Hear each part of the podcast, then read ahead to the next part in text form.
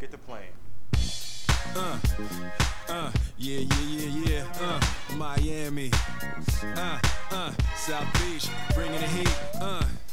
Muy buenas Hit Nation, bienvenidos una vez más al calor de Miami, vuestro programa de los Miami Heat en español. Yo soy Javier Rojo y este es el programa que os trae la actualidad del equipo del sur de Florida, Miami Heat.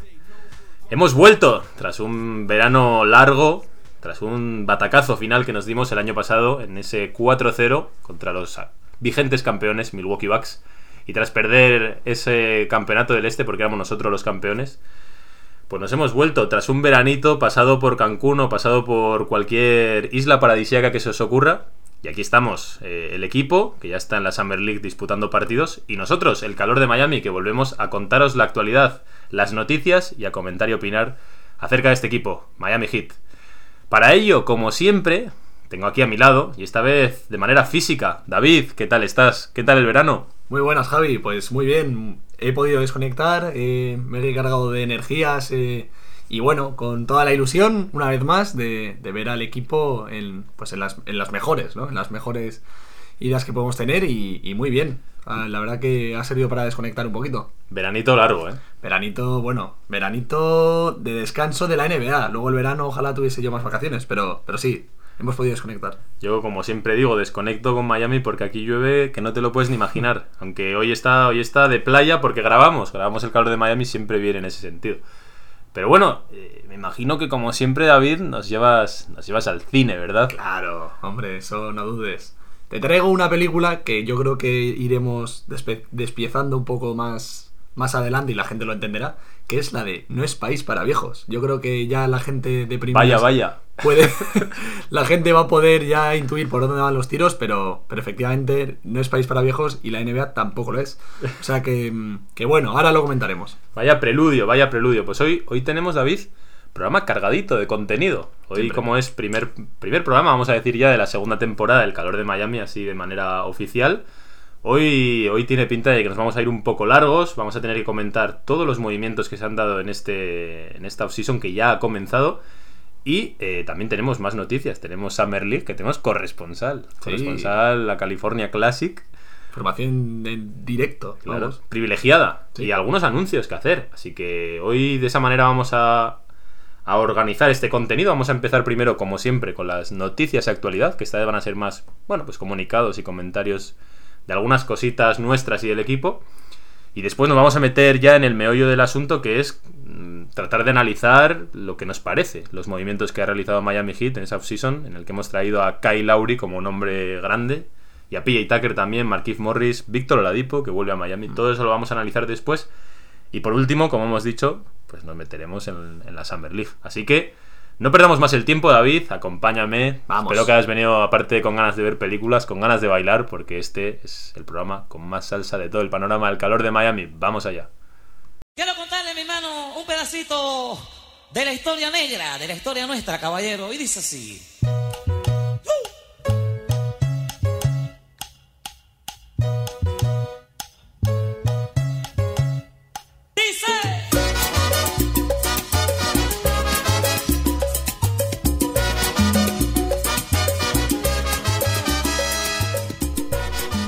Vamos ya con las noticias y la actualidad. En este caso, todo lo que tiene que ver con los fichajes lo vamos a tratar después y tenemos que empezar con noticias sobre todo nuestras, porque ya anunciamos ayer que se estaba cocinando algo dentro del calor de Miami y podemos anunciar con gusto y con satisfacción, como diría, como diría Juan Carlos, eh, creo que primero, podemos anunciar que a partir de ahora vamos a tener nuevo programa en el calor de Miami, un programa un poquito más distendido, un programa en Twitch llamado La Cantina 305, 305. Un poquito para generar un poco de eh, debate, sobre todo, ¿no? Opinión y debate y, y, bueno, comentar un poquito todo, todo lo que lo que rodea a la franquicia y todo lo que queramos comentar. Eso es, así que a partir de ahora apuntadlo, gente. Vamos a tener programa todos los miércoles a las 10 de la noche hora española. Voy a dar un poco unas horas así para la gente en general. Serían las 5 en Argentina, las 4 en Estados Unidos y las 3 en Colombia y en México, si no me equivoco. Así que, bueno, pues hemos puesto además nombre más familiar con América Latina, la cantina. La ¿eh? cantina, Igual sí, traemos sí. alguna rancherita, David. No, Sí, no lo cara. descarto. Y nada, ahí estaremos, pues eso, eh, vamos a ir rotando, vamos a contar con más colaboradores y gente para ir debatiendo la actualidad del equipo de una manera, pues eso, un poquito más distendida, como bien comentas tú. Así que esperamos a todos ahí. Y eso, eh, la cantina 305. Quedaos con el nombre, ya os iremos ampliando un poquito toda la información. O sea que, bueno, tenedlo en mente. Tenemos ganas, sí. Bueno, pues dejado ahí el, el primer, la primera, el primer anuncio, me quiero meter en más eh, noticias y actualidad. Como te he dicho, el equipo quizá no tiene tantas, más allá de todo lo que tiene que ver con la obsesión, que vamos a analizar después, largo y tendido. Y el que tiene más. El que, de lo que hay más actualidad, David, te podría decir que es incluso, incluso de mí. Porque yo me estoy metiendo en algún que otro berenjenal.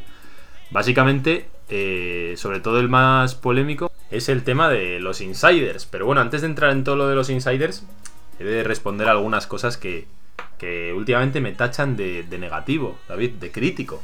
De arisco, ¿no? De, Igual, ari- de arisco. Bueno, de- arisco puede ser. Ya lo dije el otro día en Twitter, que, que a veces quizás uno más antipático por, por Twitter y que es algo que tengo que, que mejorar. No sé, poner algún que otro guiñito, alguna cosa. Que suena así, decir el... Yo soy el mayor defensor de Spoelstra, pero... Claro, eso es. Tenemos que poner ahí esas coletillas para quedar mejor. mensaje. Eso es. Pero eh, de lo que sí que me apetece hablar, largo y tendido, es de, de que uno, o sea, esto, el calor de Miami es un es una plataforma que anima y que apoya al equipo. Pero eso no nos hace no ser críticos. Aquí, de hecho, porque queremos tanto al equipo es por lo que somos críticos en esta plataforma. En este caso estoy hablando de mí, pero creo que, que es lo que representa en general a, lo- a los que formamos el calor de Miami. Y es básicamente que, que uno no, se, no es menos fan por que no le gusta alguna decisión o porque no le gusta algún jugador o alguna cosa. Al final todos somos fans de, de Miami Heat y creo que si creo que tenemos más opciones de mejorar siendo críticos que alabando todo lo que se hace porque sí. Si hay alguien buscando una plataforma en la que simplemente le vayan a decir que todo está bien y que le ponga las expectativas por las nubes, pues sinceramente no es esta plataforma la que estás buscando. Yo creo que, que eso es algo que sí que quería decir porque últimamente ya te digo, me están tachando de crítico como que no me gusta nada y la realidad es que precisamente porque me gusta el equipo y porque lo quiero, lo queremos todos, pues hay cosas que, que, bueno, pues que no comparto o que creo que tengo una opinión distinta y ya está, no, no tiene más. Yo creo que buscan en ti verte con pompones y minifalda, animando ahí como una cheerleader y pues eso no es lo que van a encontrar aquí en el programa. Yo creo que, pues bueno, cada uno tiene su opinión y, y le- y os, puede, y le- os puede gustar más o menos, pero vamos, eso no nos hace menos fans de la franquicia. No, al revés, es que se lleva mucho, ¿no? Parece que es al ser un, un programa del equipo, pues como que todo tiene que ir a favor, Todo que todos los bien. mejo- nuestros jugadores son mejores que todos, que tal, y bueno, pues eso, lo que decimos aquí, sobre todo uno de nuestros lemas, una de nuestras insignias es la objetividad y la verdad, ¿no? Aparte de, de animar al equipo, y eso, yo creo que eso lo vamos a seguir teniendo aquí, así que bueno. Sin más, lo quería dejar por ahí. Y ahora voy al otro tema, que es por el que, por el que también me, me- No sé, yo creo que hay mucha gente de la que no entiende mi punto y me gustaría explicar con el tema de los insiders insiders que entiendo como periodistas, ¿vale? Porque al final no es como lo que estás pensando tú, el que me está escuchando desde su casa, o nosotros, ¿no? Lo que estamos pensando aquí. Al final nosotros somos gente que carece de una información relevante y que además no nos dedicamos a ello, no hacemos un programa, o sea, un, un trabajo de análisis, vamos a decir. Y por lo tanto, bueno, pues lo que podamos opinar o las corazonadas que tengamos no dejan de ser eso. Pero en cambio, creo que el periodismo deportivo, y concretamente la NBA, eh, está, o sea, está faltando muchas cosas que en otros campos, si lo hace, por lo menos hay crítica detrás, ¿no? O sea, obviamente el periodismo está muy criticado a nivel general, cualquier tipo de periodismo, pero nosotros creo que tenemos que pedir mucho más rigor en cuanto a las expectativas que generan, en cuanto a la, a la información que filtran y sobre todo a ese, a ese análisis crítico que puedan hacer ellos. Y no ha pasado ni una vez ni dos. Y, y la gente sigue alabándoles, no pierden nada de credibilidad, nada de veracidad. ¿Cuántos nombres han sonado para Miami este verano? ¿Cuántos sonaron en marzo? ¿Cuántos han acertado? Pues prácticamente el que, de hecho, nosotros ya dijimos, Oladipo tal, casualmente se acertó. O sea, quiero decir, al final, ¿qué credibilidad tienen ellos que no tengamos nosotros o que no puedas tener tú? Y ellos son los periodistas. Sí. Ellos tienen una fuente de información privilegiada, ¿no? Que para Claro. eso son insiders. ¿no? Y eso, lo que digo, en cualquier otro campo del periodismo, si uno da una información, ya no que, bueno, pues una cosa es el amarillismo, además, una cosa es pintarlo de manera sensacionalista y decir, eh, pues por ejemplo con lo de Ricky Rubio, ¿no? El Ricky Cesto, cosas así que vemos en marca. Eso es el amarillismo, pero esto ya es faltar a la verdad. Mm. O por lo menos no ser lo suficientemente crítico para decir que es prácticamente imposible que algo pase. Claro, o sea, y más allá de, de todo lo que estamos comentando, al final, obviamente se pueden equivocar, o puede que al final, pues su información era, era veraz, pero pues por cualquier ci- circunstancia no se da. Pero luego son las formas un poco, ¿no? Que te dan esa información que siempre parece que tienen la última novedad, que es seguro lo que va a pasar. Joder, pues si no tienes esa, esa seguridad, pues no lo, no lo puedes transmitir así. Tendrás que tener un poco de cuidado y decir, que puede pasar esto, o es probable, o... pero parece que tiene una información súper privilegiada y que va a suceder todo lo que dicen, y no es verdad. Claro, y yo que filtren determinada información que tienen, por ejemplo en el caso de DeRozan, ¿no? Que quizás es lo más lo, lo- lo más reciente. Bueno, pues eh, yo me creo que Miami tuviese interés, pero ellos, eh, yo me quejo más del bombo que generan sobre determinadas expectativas que obviamente no se van a cumplir. Y ahí ellos hacen mucho trabajo, por ejemplo en lo de Sexton, que también, si alguien me está siguiendo en redes, ya sabe que yo llevo mucho tiempo enfadado por ello también, que es el tema de, a ver, eh, obviamente estaba claro que no se iba a dar lo de Sexton y ellos lo sabían y han estado un mes, supongo que es la gente que tienen que rellenar información o que tienen que comer, vamos a decir, pero el estar un mes haciendo artículos, haciendo, no sé, generando información y sobre todo teniendo en cuenta la responsabilidad que tienen, porque al final son influencers, influyen muchísimo en, en lo que todos podamos pensar y en lo que todos podemos estar hablando, bueno, pues yo pido un poquito más de rigor, un poquito más de profesionalidad y que dejen de, de entre comillas, jugar un poco con nosotros y tomarnos el pelo. Y yo por eso me enfado y por eso me, me enfado. Igual es una palabra muy dura, pero sí que es algo que me molesta y creo que es algo que, que como fans tenemos que pedir más rigor. Porque en otro tipo de. En el fútbol, por ejemplo, sí que los tenemos más denostados y no les damos credibilidad y en el baloncesto la siguen teniendo. Pero bueno, aclarado todo este tema de los insiders, eh, hasta ahí, yo ya te digo, me siento de todos modos, David, como, como ese adolescente soñador que se va dando cuenta de que el mundo no es tan idealista como él pensaba. Es, Entonces, es- es claro. más cruda, ¿no? La, la realidad que dices. Te, te vas decepcionando un Claro, poco y entonces, pero pasas por una fase de frustración, ¿no? Hasta Mm. que dices, ay, qué tonto era yo, ¿no? Yo, sí. estoy, yo estoy ahí de, joder, qué tonto he sido por confiar en esta gente, ¿no? La verdad. Bueno, es cosas de hacerse mayor. Es mi culpa. Yo llego tarde, tenía que haberlo pensado mucho antes, pero sí, es que es un poco que, bueno, pues lo que hablamos también, mezclándolo con lo que decíamos antes, creo que muchos de estos medios en parte son más propaganda del equipo, filtran cosas que el equipo quiere que digan Sí. y de hecho, incluso más que la información, la, la explicación que dan después, ¿no? O sea, muchas veces sale alguno de estos insiders como diciendo, lo han hecho por tal cosa que les va muy bien. Lo de Y- Oladipo, por ejemplo, ¿no? y ese tipo de cosas, pues está claro que están a sueldo del equipo y son los que han querido filtrar esa información, ¿no? Lo de la DIPO lo vamos a hablar después, que es eso de lo que tienen los, los, los derechos ver, veremos, puede ser que lo consigan, pero que de momento está claro que es un mensaje que va detrás, que, la- que lo ha escrito alguien que trabaja para Miami Heat y no lo ha escrito Charania, pero bueno. En fin, eh, hasta ahí todo este tema de, de los insiders. Y bueno, eh, por acabar el tema de las noticias y la actualidad, no vamos a hablar de las firmas, porque eso lo vamos a hacer después, pero sí vamos a hablar de las despedidas. Vamos a hablar de las despedidas. porque- Tristes despedidas. porque tenemos despedidas que yo diría, David, que son bastante más duras que, que lo que estamos pudiendo procesar. Porque al final la agencia libre va tan rápido que estás tan pendiente de lo que estás traspasando y no de lo que estás perdiendo. Y ahí, por supuesto, tenemos que decir adiós al dragón, a nuestro dragón esloveno, a nuestro europeo favorito en los Miami Heat, Durísimo. que, que hace las maletas, David. Sí, sí, sí, yo vamos, no contaba con esta despedida en absoluto. Yo pensaba que iba a seguir al menos un año más y creía que, bueno, que iba a tener un pues una importancia eh, grande este año como, como más mentor o que pudiese aprovechar unos minutos eh, pues de, suplente, de tener esos coletazos que igual tuvo la temporada pasada, pero bien pagado. Eh, pero bueno, pues al final ha llegado antes de tiempo, por mucha pena que nos dé. Y pues nada, pues agradecerle de corazón todo, todos estos años. Poco más se puede decir. Yo creo que es una cosa que todo el mundo tenía medio en mente, pero yo personalmente, por ejemplo, hasta que no se ha hecho, y de hecho aún no lo han hecho oficial, es como que no te mentalizas, porque más allá de lo que es él como jugador, ya lo que ha marcado en Miami, todos pensábamos que se iba a retirar después de la Claro. actuación que tuvo en la burbuja, y verle salir de esta manera, pues un poco, no diré por la puerta de atrás, pero sí deportivamente y, y no con los honores quizá que merece, o no pudiendo decidir él, ¿no? Dándole dinero y bueno, pues a, a ver a qué equipo acaba yendo, porque aún no sabemos cuál va a ser su destino. Mm. Es un poco triste y a mí, de hecho, David, me deja un poco como un pozo de cómo tratamos a las leyendas, ¿no? Porque Wade no salió bien, de hecho, fijaos que acaba ahora en Utah también la gerencia, que también bueno, huele un poco raro. Sí. LeBron tampoco es que tenga especial cariño, vamos a decir, por Miami. Alguna vez hace algún gesto, pero para mí insuficiente con lo que es, con lo que es el, en la franquicia.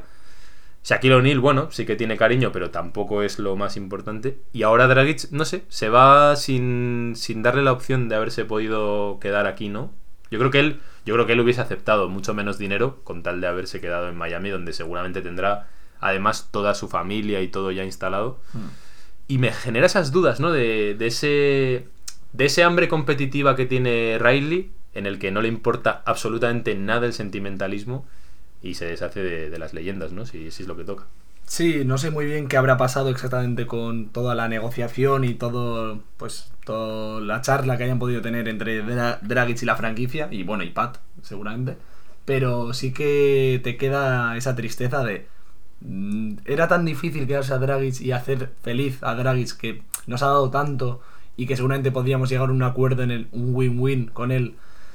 No lo sé. Y luego veo otros movimientos que no acabo de entender y es lo que a mí me genera un poco más de, de frustración, ¿no? Porque digo, ¿por qué ha pasado esto con Dragic y por qué con otros jugadores está pasando todo lo contrario? Pues es lo que más duele, yo creo. Por si alguien nos tacha de sentimentalistas, aclaro que no, ¿eh? o sea, yo no le hubiese dado 19 y me lo hubiese quedado. Yo la- la- lo que planteaba, y de hecho a mí me hubiese gustado, es haber rechazado la, la opción de equipo y haber buscado otra manera de traer a Lauri, pero entiendo que es complicado, ¿no? Pero digo que no nos ha temblado el pulso a la hora de echar a Dragic, a ech- echar entre comillas, ¿no? Darle dinero y bueno, pues búscate otro sitio. Y me deja un poco esas dudas. Pero bueno, eh, desde aquí, vamos, eh, honor total, ha sido un placer. Uno de los jugadores quizá que más hemos disfrutado. Un ¿no? disfrute total. Eso es verle jugar y verle esas penetraciones, esas llamaradas del dragón. Y seguro que lo vamos a seguir allá donde vaya porque es, es, es un hit lifer. Os, anim- animamos a, a crear una cuenta de Dragic, vamos, como es. las hay de otros jugadores que siguen buscando nom- nombre, la de Dragic hace falta. Eso es. Y luego más nombres que han salido. Eh, aún no es oficial, no sabemos exactamente, de hecho siquiera si ha salido, pero yo me adelanto a pensar que André Iguodala no va a volver tampoco. No sabemos dónde va a acabar. ¿Te da pena que se vaya André Iguodala o, o no mucho? Yo creo que después del año pasado en el que fue mi jugador frío semana tras semana, no me da tanta pena, pero obviamente es un jugador que a mí me ha gustado mucho su perfil, siempre lo he dicho que me gusta mucho ese perfil y Iggy pues, pues es una, no sé si una gran leyenda de la NBA, pero es una leyenda de la NBA y, y a mí pues me da pena, pero bueno, visto lo visto la temporada pasada y cómo se está formando el equipo, pues bueno, echaré de menos, pero no tanto como ahora. Sí, a mí me pasa un poco parecido. Obviamente no tienen el mismo recorrido en Miami, ni han dejado la misma huella, ni mucho menos, ¿no? Pero bueno, sí que es un jugador que realmente me creo que ya no daba para mucho más. Eh, yo con Dragic aún mantengo el hecho de que, uff, el año pasado tanta carga de minutos viniendo de la burbuja y tal. mm, Fue me- duro para él. Me quedan dudas de cuál va a ser el rendimiento que veamos. Pero de Iguodala sí que me parece un poquito más claro que le quedaba ya muy poquita gasolina y posiblemente él tampoco tenga ganas de volver a un equipo que, que no está en la fase que él cree, o vamos, mejor dicho, que quizá él tenga más opciones de ir a un contender más claro, ¿no? Porque Miami sí que está en posición de competir, pero no, no es tan necesario quizá Iguodala, A ¿no? Le- no le quedan muchas balas ya. Y, O sea, tampoco, y tampoco creo que la franquicia tuviese tanto interés, ¿eh? Porque al final estaba muy limitado en ataque. Al final tenerlo en pista... Ya tenemos a Pala. Sí, sí, ya, ve- ya veíamos cómo nos descompensaban los, los quintetos, con Opala también, para tener que poner otros jugadores eh, mejores en la ofensiva, pero peores en la defensa, ¿no? Sí. Entonces, bueno, en ese sentido, no está mal. Otro que le decimos adiós, David, el precioso, Precious, a Chihuahua. ¿Qué pasa? Me va, me va a joder mucho verle explotar en otro equipo. Me va a joder. ¿Tú crees que va a explotar, eh? Espero que pase, pero ahí es donde iba a ir. No tengo todas conmigo de que vaya a explotar a un nivel en el que de verdad diga, joder, qué pena, ¿qué hicimos con Precious? No lo sé, ya veremos. El tipo lo, lo dirá, pero bueno, pena, lo que es pena no me da. A mí pena, entre comillas, quiero decir, dentro de los jugadores que, pues no sé, de ese, del trío nigeriano, ¿no? Por ejemplo, ¿no? De entre Vincent, Okpala, todos estos, quizá era en el que más fe tenía, Sí. que aún no habíamos visto lo suficiente como para tener una opinión clara y que puede que tenga cosas. Pero obviamente, bueno, pues tampoco, el proyecto sí que no está para esperar a Chihuahua, o sea, tampoco me da mucha pena. Ahora, eh, lo comentaré más en profundidad después, me parece, entre comillas, admitir un poco varios errores, ¿eh? Varios errores Uno que, la primera ronda del año pasado mm, nos ha salido un jugador verde que no nos ha importado mucho regalar. Y, los demás que ya los comentaré después con más profundidad. Pero, realmente, no sé, me, da un sabor agridulce de, de eso, ¿no? De que al final le hemos bu- buscado una salida fácil, que no nos ha dado igual, y como sin asumir que realmente pues, nos equivocamos con él. O incluso ahora con la incógnita de que si luego explota, nos equivocamos al revés, ¿no? Que nos lo teníamos que haber quedado. Pero bueno, igualmente no es una baja sensible y, y- y no está en el punto que necesita este proyecto. Y vamos, que yo creo que tenía un año más de G-League total. Entonces, bueno, pues tampoco estamos para, para esperar Como, eso. como decía al principio la película de No es país para viejos, pues lo que quiere decir es que ya somos viejos. O sea, el proyecto tiene una caducidad inmediata prácticamente y no estamos para esperar diamantes que aún no han aparecido. La que- guardería, lo la que dejar. la guardería. Era un Rugrat, ¿eh? Lo dejas ahí toda la partida y luego ya si eso vuelves y dices, bueno, a ver qué me encuentro. En pañales, el bueno de Antigua. Sí, sí, sí. Pues se, me ha- se va mi jugador frío de la semana favorito. Joder, de hecho, y el, mío, el año, va Iggy, el año pasado era caballito blanco, ¿no te acuerdas? No lo podíamos ni el seleccionar. Sí, sí. Porque no era novedad.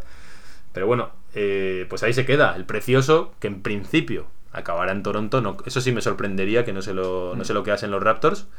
Y además tengo entendido que están bastante ilusionados los fans de los Mm. desde, Raptors por, desde el año pasado por ya... tener al precioso. Sí. Así que bueno, a ver qué tal le va. También le, le miraremos con un poquito menos de cariño que a Goran, pero también le, le iremos mirando ahí, le, le iremos monitoreando, que dicen los americanos. Y el último de, de estos de estas piezas más importantes, pero no el último, perdón, es Kendrick Nunn, que me ha- a mí me ha sorprendido muchísimo. Sí, o sea, después de la de Goran Dragic, yo creo que es la baja más sensible para el equipo por la cantidad de minutos que jugaba y lo que aportaba, sobre todo la temporada pasada, fue importantísimo. Yo creo que le hemos echado mucho de menos. Sí. Sus puntos, sus, su regularidad eh, durante la temporada del año pasado, pues era un valor seguro. Y, y sobre todo, pues un trabajador que cuando hacía falta jugaba y aportaba, y yo creo que lo vamos a echar de menos. No, y más allá de eso, a nivel sentimental, pero luego, luego analizaremos mejor la, la gestión ¿no? de, la, de la gerencia. Pero a nivel sentimental, un jugador que viene de la nada, Mm. eh, de ser ahí un undrafted que cogemos en la Summer League, que empieza a jugar desde ahí, va desde, desde abajo, desde lo más abajo que se puede ir, hasta ganarse un contrato en la liga, hasta ganarse la titularidad, quedar segundo eh, en la escala de mejores rookies del año, solamente detrás de Morant, o sea, un Mm. mérito increíble. Y a buen destino ha ido también. Y que finalmente se va además perdonando dinero, a mi modo de ver. O sea que, bueno, curioso, curioso. Yo creo que, bueno, ya lo habíamos hablado, pero ya se notaba esa falta de sintonía o de química entre gerencia y Nan, rumoreado siempre en todos los. En, todo lo- en todas las ventanas de traspasos, como que podía salir por alguien superior, ¿no? Incluso el año pasado se vio en que vino Ladipo, pues nada, al banco. Y siempre era como la segunda, el, el típico segundo plato que se, que se cansa, ¿no? De ser segundo plato. Y es normal, si todos lo decíamos. Y, mm, o sea, estaba claro lo que iba a pasar. Kendrick lo sabía, nosotros lo sabíamos, Pat lo sabía. Pero era una situación que, que el final tenía que llegar así y ha llegado el momento. Sí, ya sí. está, tampoco hay que decir mucho más. Y a mí me da mucha pena porque sí que creo que ha demostrado y, y ha dado mucho al equipo. O sea que, bueno, la situación es esta y, y no hay mucho más que decir. A mí con Nan me sorprende mucho que haya perdonado dinero, ¿eh? Mm. Básicamente porque es un jugador que nunca ha hecho un gran contrato en la liga y tampoco es tan tan joven. Es decir, que realmente es una, era una buena oportunidad para no perdonar dinero teniendo en cuenta que, bueno, dentro de la liga tenía un cartel suficiente como para mí, en- a mi modo de ver, poder firmar unos 10 millones, Sí. no sé, Sí, 12 sí. millones e incluso irse a un equipo con un rol superior al que se ha ido, ¿no? Y me sorprende que haya perdonado dinero como si fuese un veterano ya en busca del anillo. Pero bueno, eso eh, al final también es eh, algo a honrar. Sí, El hecho de que apueste por el campeonato, Eso claro. es, que no busque solo dinero y, y busque competir y. Es chapó, más que. chapó, efectivamente. Y el otro que se ha ido también, que lo vamos a echar de menos, yo lo voy a echar de menos, a mí me dolió mucho cuando salió, es el pastor, nuestro Joder. pastor, don Trevor Ariza. Se ha ido también a los Lakers. Sí, ¿Lo vas a echar de menos? sí, voy a echar de menos un poco los montajes que teníamos ya con el pastor, los emoticonos de la oveja. Ariza es mi pastor. Nah, o sea, Trevor siempre ha sido un jugador brutal y en Miami la temporada ha sido magnífica de Trevor.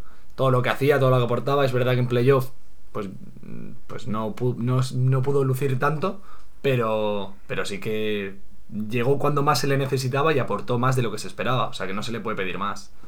A mí me parece además que se ha sido muy injusto con Trevor, Mm. porque al final, por lo que ha acabado más o menos crucificado, es por cuatro partidos con Milwaukee Bucks en los que realmente tenía un, un mal emparejamiento con Antetokounmpo por físico y que además todo el mundo hablaba, ¿no? De es que Crowder. Esa, esa- Yo tenía ahí, yo creo que Claro, hasta una comparación. le sonaba en la cabeza, es que con Crowder, es que Crowder nos daba, es que las finales, bueno, Trevor Claro. ha cumplido con, con creces ese papel, ese, esa huella grande que deja Crowder, pues con Trevor, sinceramente creo que se, se cubrió muy bien. Sí, sí, o sea, al final a mí en ese sentido creo que, que la comparación le hizo mucho daño Hmm. de un Crowder que, por cierto, tampoco fue el remedio definitivo con Antetokounmpo en las finales de la NBA. Bueno, ahí, dejamos el recadito para los Crowder fans, que también lo somos nosotros, ¿eh? Tampoco penséis mal. Pero bueno, yo realmente creo, o sea, y esperaba que volviese. Me parece que el año pasado hizo defensas mm, a nivel bestial contra gente como Lillard y Bajitos. Realmente era un, era un mismatch imposible con Trevor Ariza. Y que en ataque también había habido muchos partidos que él había llevado la batuta en ataque. Y bueno, pues eso, que la gente, la gente le juzga mucho solamente por los playoffs. A mí me parece una baja sensible que después hemos paliado bien. Vamos a hablar luego de, de Pedro J, de PJ Tucker. Pero realmente eh, a mí me ha dolido. Me ha dolido que se vaya Ariza y además a, un, a nuestro rival. Tanto Nan como Ariza se hayan ido a los Lakers teniendo en cuenta que vamos a intentar competir este año por el anillo. O sea, ese momentito que fueron que fue eh, en esa noche fue un poquito duro, ¿eh, David? Pero Sí. bueno.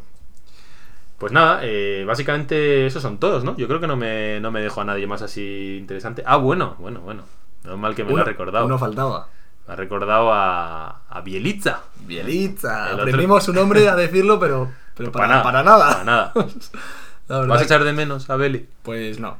Alemania. Alemania no le echo de menos. La verdad que pff, intrascendente. Espero que le vaya bien, eso sí. Oh, increíble. Siempre le deseo lo mejor. Se va a los Warriors, ¿eh? Sí, sí. A ver, a ver si aporta, porque también le necesitan. Yo me lo esperaba en Europa. No, de verdad, te lo digo, Sí. no, no es broma, ¿eh? Bueno, yo creo que O sea, que también siga en la tiene NBA. su peso. Teniendo en cuenta que bah, Sacramento tampoco estaba aportando mucho Ya. y que en Miami Miami ha sido un est- pufo. estuvo lejos de aportar y parecía que no podía ocupar ningún lugar en ningún roster de la NBA. Ya. Al final que se ha ido a Warriors me parece que, que se ha sabido mover bien. Su Sí, agente, sí, su agente lo mueve bien, ¿eh? Sí, sí. También hizo los deberes antes. A ver, al final ha, ha sido un buen jugador, pero creo que ahora ya está muy lejos de su mejor nivel, que es, que es bajo. Eso es O sea que bueno, no me da pena, que le vaya muy bien y a otra cosa mariposa. un- uno de los errores del año pasado, en realidad. Sí. Pensar que podía hacer el rol de Olinik, que claramente No. quedó claro que vikingo canadiense solo hay uno, David. Solo hay uno. Bueno, pues aquí cerramos la parte principal de la actualidad y las noticias y ahora sí que vamos a entrar en el grueso del programa, en analizar un poco la gestión y la off-season de, de todo, de todo este año. Vamos allá, David, Vámonos. acompáñame. Andiamo. Five, four, three, two, one, zero, ignition. Alright, let's take it from the top again. El año pasado pues arrancamos ya y le damos a analizar la off-season. La off-season que llevamos esperando años 2021, nos dijo Padre Riley, David. Al fin, al fin llegamos, ¿no? Al 2021. Eso es. Y hemos hecho varias, varias firmas. Así que vamos a empezar primero dando la información, sin más, David, a ver qué te parece. En primer lugar, la- el gran nombre de esta agencia libre para nosotros, que es Kai Lauri. Kai Lauri que hemos firmado por 90 millones 3 años. Este año va a cobrar 28 kilos, 28,5 concretamente. Y después, eh, ya los demás fichajes son PJ Tucker por 15 millones en dos años, es decir, 7,5 al año. Oladipo por un mínimo. Luego vamos a hablar de todo esto. Morris. Y- abstengo de comentarios. Morris por el mínimo, Deadmond también por el mínimo y Duncan Robinson 90 millones por 5 años, unos 18 por temporada. Así estamos a- más o menos ahora. También hemos firmado, por cierto, a Gabe Vincent y a Struz, que prácticamente casi me olvido de ellos. Struz. También por un dinero, pues eso, 3,6 millones por dos años, Sí. que no estaba mal. Vamos a ir hablando de todo ello, David, porque, bueno, eh, también voy a tener yo que explicar sobre todo mi opinión, que creo que es un poco polémica, pero bueno, eh, primero te pregunto a ti tus sensaciones. ¿Qué te parece así a bote pronto la off-season? Cara. ¿Mejoramos? ¿Mejoramos? Mejoramos, obviamente mejoramos. Eh, el salto de calidad está ahí. Yo creo que aparte de tener a las piezas fundamentales del proyecto, eh, nos hemos hecho con piezas muy importantes, pero nos está saliendo muy cara. Pero, Eh, pero estás ilusionado. Estoy ilusionado. Todavía- ilusionado, todavía, sí, estoy ilusionado. Estoy todavía asimilando un poco todo lo que nos conlleva estos movimientos, pero obviamente Si antes éramos. mm, Bueno, pero déjate llevar, hombre, que te veo, te veo ya con el mazo en la mano. A ver. Estoy con el ¿no- hacha ya. ¿no, no has visto ya las imágenes esas de Lauri vestido con la camiseta de Miami, PJ Tucker, Jimmy Butler, Adebayo? he visto muchas cosas. También Claro. he visto una foto Oladipo. de Lowry con unos vaqueros que le sentaban muy bien. Le, le hacían un buen culo, me han Había- dicho, ¿no? Habían un culito Buen muy elegante. Buen trasero. buen trasero. Trasero por South Beach. Lo va a poder lucir bien, sí, Sí, la verdad. Palmito. No, a ver, sí, estoy ilusionado. Yo creo que el, el quinteto que se puede quedar, que se le queda a Miami, pues eh, es espectacular. Yo creo que es muy potente y, con mucha ilusión de verle en cancha. Ahora bien, es lo que digo, nos está saliendo muy caro y nos está saliendo un proyecto que tiene una fecha de caducidad súper pronta. O sea, es que no tenemos eh, balas que desperdiciar. Yo creo que tenemos dos buenas temporadas para aprovechar todos estos jugadores a su máximo nivel que les queda, que tampoco es su prime, como Kyle Lowry, y a ver cómo está físicamente. PJ Tucker más de lo mismo, Marquise Morris que también, pues bueno, mm, no está para, para mucho trote, para demasiados trotes, entonces pues bueno, el equipo pinta muy bien, pero no podemos perder el tiempo. Pero a ver, David, vamos, vamos a poner orden aquí. Vamos. Aquí el escéptico soy yo. Ese, ese, ese asiento lo tengo yo. Tú tienes, que, tú tienes que vender ilusión. Nah, ¿no? este año... Esto es propaganda, este hemos año- dicho al principio del Este programa. año cae el anillo. Así me gusta. Cuidado, eh. Cuidado que te- tenemos un buen equipo, las cosas como son. Eh, no sé si quieres añadir algo más de la offseason. ¿Te, ¿Te ha gustado? ¿Te parece una gran offseason? ¿Una buena offseason? O sea, en Tu cuanto- ilusi- Mejor dicho, tu ilusiómetro, ¿en qué umbral está para la próxima temporada? Del 1 al 10. Es que este año ha sido muy duro, ¿eh? Yo creo que me está pesando. a mí me está pesando. Si. A ver, mi ilusiómetro. Sufrimos mucho, ¿eh? Sufrimos mucho. Parecíamos los colchoneros. Joder. Madre mía. Pues yo creo que mi ilusión está en un 7. En un 7, ¿eh? Bueno, no está siete. mal. Para haber dicho que vienes de sufrir mucho, Y yo que soy un, tío un muy ti- positivo, ¿eh? un tío Optimista. optimista. Sí, Sí, sí. sí, sí. O sea que bueno, está en un 7 porque ya creo que estoy siendo un poco más cauto. Pero. pero bueno, vamos a ver. Vamos a ver. En cuanto a la gestión. Me ha parecido una gestión normalita. O sea, quiero decir, nos hemos hecho con buenas piezas, pero las hemos pagado. No ha habido una jugada maestra de Gailey que haya abaratado a un jugador o lo haya traído gratis o mm, no. Entonces, yo creo que lo que tenemos lo hemos pagado y ahora tiene que salir bien. Sí, O sea- yo- a ver, por partes, vamos a decir. En primer lugar, mejoramos muchísimo con respecto a la temporada pasada. O sea, creo que, que además haberte llevado a un agente libre codiciado como Kyle Lowry, que sonaba también para Filadelfia, por ejemplo, entre otros, que, que hubiese reforzado además a Filadelfia, nos hubiese hecho mucho daño, ¿no? Porque nos hubiese alejado aún más de la, del resto de, de rivales, vamos a decir. Es una gran, o sea, es una buena offseason, mejoramos mucho y sobre todo este año vamos a ser un equipo peleón, un equipo a batir. Mi escepticismo es un poco más complejo de explicar porque va es algo más longitudinal, es algo más teniendo en cuenta los años, porque yo creo que muchas veces eh, caemos en la propia trampa que te acabo de tender yo, que es valorar solamente esta offseason. Y yo creo que el trabajo de un general manager se mide sobre todo en, en años, no, no solamente en un solo periodo de traspasos y en esa mirada tan corta, sino en un balance ¿no? de los últimos años. Y para mí Miami lleva años vendiéndonos, sobre todo en este. Desde que estábamos un poco en esa incertidumbre de reconstruir, no reconstruir, desde que dimos aquellos contratos tan malos, ¿no? Empezando con, con aquellos de Whiteside a Tyler, a, a Tyler Johnson, ¿eh? que le dimos 21 millones al año durante dos años, en aquel contrato de, de 50 por 4 que iba subiendo. Eh, Dion Waiters, James Johnson, todo eso cuando se firma, incluso Kelly Olynyk, otros jugadores, y que a día de hoy seguimos pagando a Ryan Anderson por aquellos errores que cometimos en 2017, pues básicamente teníamos un, una fecha, ¿no? Que era 2021. Y de hecho el propio Pat Riley lo decía en, en- en las ruedas de prensa. Y por ello estábamos todos ilusionados de en esa época va a venir un jugador top, ¿no? O, o varios incluso, porque de hecho se supone que íbamos a tener más de un espacio, o sea, espacio para más de una Sí, estrella, que ¿no? el, proyecto iba a cambiar drásticamente. y Eso que íbamos es. a pegar un salto enorme. O sea, era el momento en el que definitivamente conseguíamos eh, flexibilidad salarial y que se supone que teníamos que estar con algún desarrollo o algún jugador y tal. Y encima tenemos la buena suerte o la buena gestión, vamos a mirarlo cada uno como quiera, de haber conseguido traer a Jimmy Butler sin eh, ningún tipo de espacio salarial, prácticamente sin assets y sin nada que dar. Y a mí eso sí que me parece de, de- que ahí Riley hizo magia, ¿no? Y se adelantó, se aceleró todo ese proyecto trayendo a Jimmy Butler. y sacando además jugadores de la nada, como Duncan Robinson o como Kendrick Nunn, o incluso las buenas elecciones ¿no? de, de Adebayo y de Tyler Hero. Adebayo en el 14 y Hero en el 13, ¿no? que al final no dejan de ser robos del draft.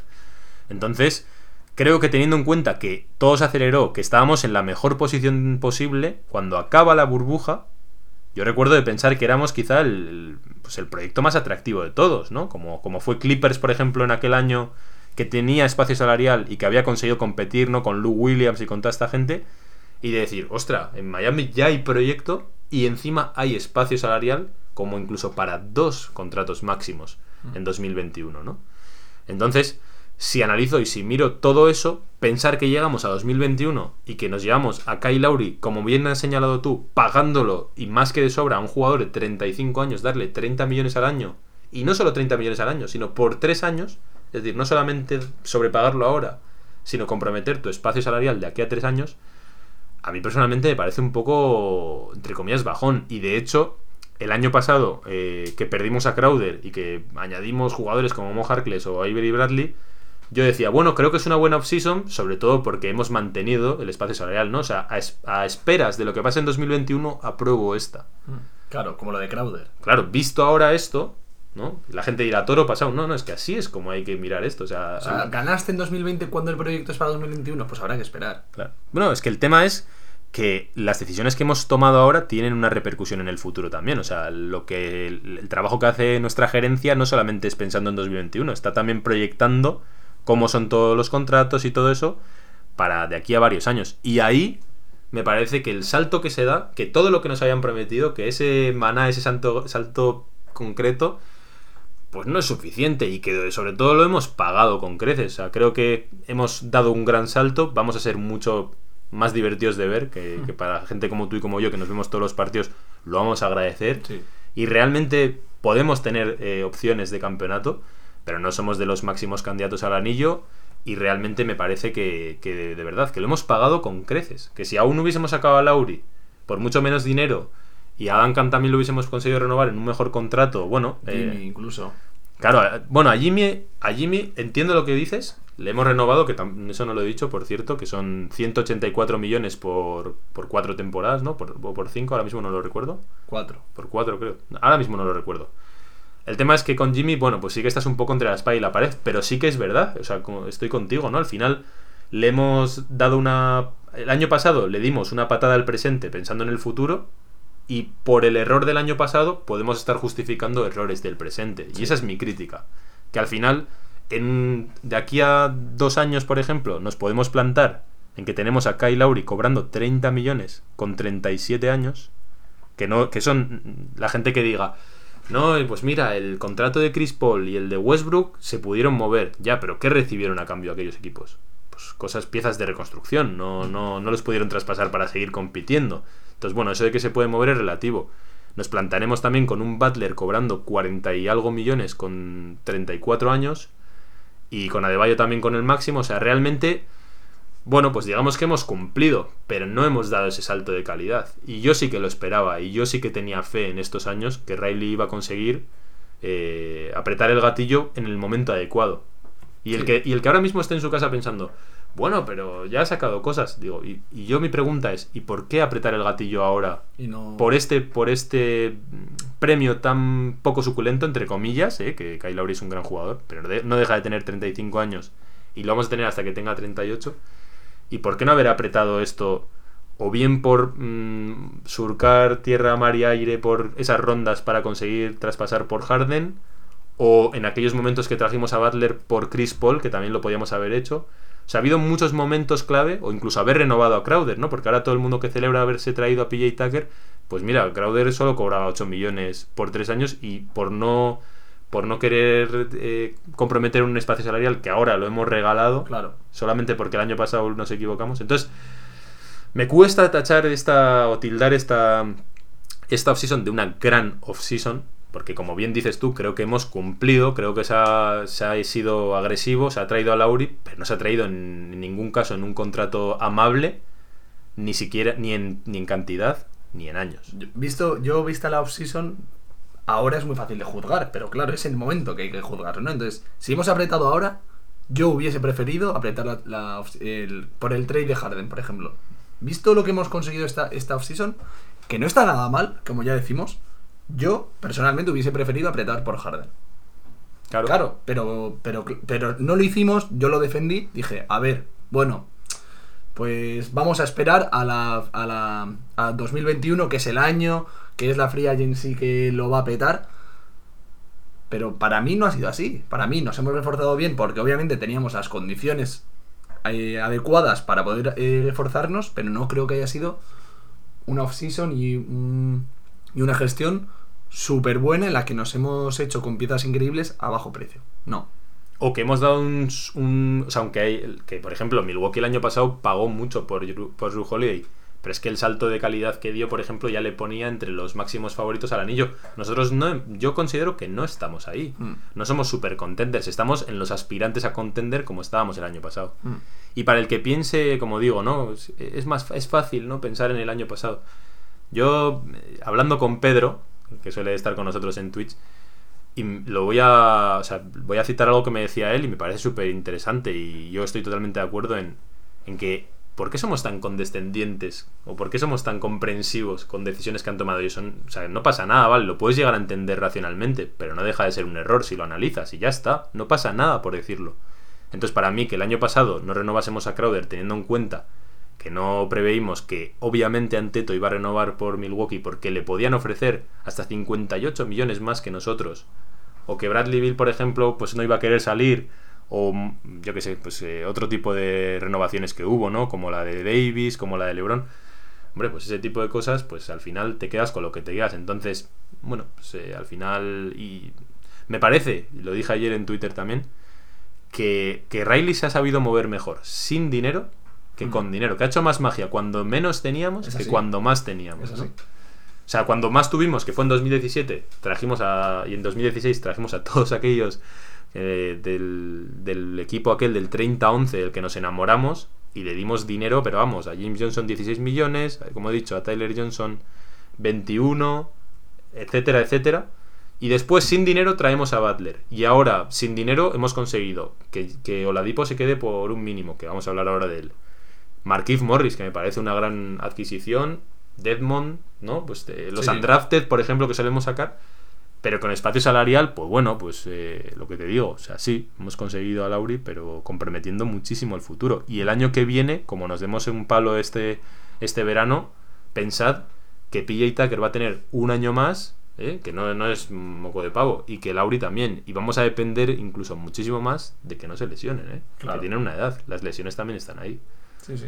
Y tenemos una plantilla bastante corta ahora mismo. Entonces, bueno, realmente no, no es por ser pesimista, es simplemente por ser crítico. O sea, al final, yo hablo un poco desde la desilusión, vamos a decir, de pensar que realmente íbamos a traer un súper talento ¿eh? y que íbamos a conseguir, pues eso, o un traspaso o algún agente libre de calidad que al final se fue ya intuyendo el año pasado que no iba a haber, pero sí que pensaba que entre el espacio salarial, que en- encima esa es otra, perdón.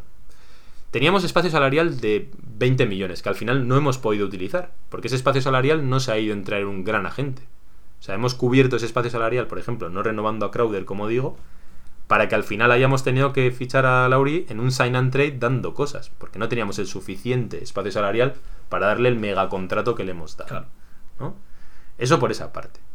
Y luego, mm, más cosas. eh, y, y otra cosa que fue muy polémica, que puse también, es que creo que podemos afirmar que en realidad, no sé si perder es muy duro, pero que realmente no hemos ganado mucho por movimientos que se supone que íbamos a hacer en marzo y que los hemos acabado haciendo ahora.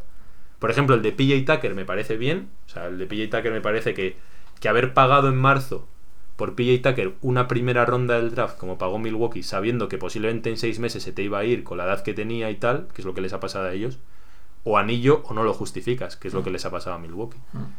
Entonces, teniendo en cuenta que además conseguimos Ariza, pues me parece una muy buena solución.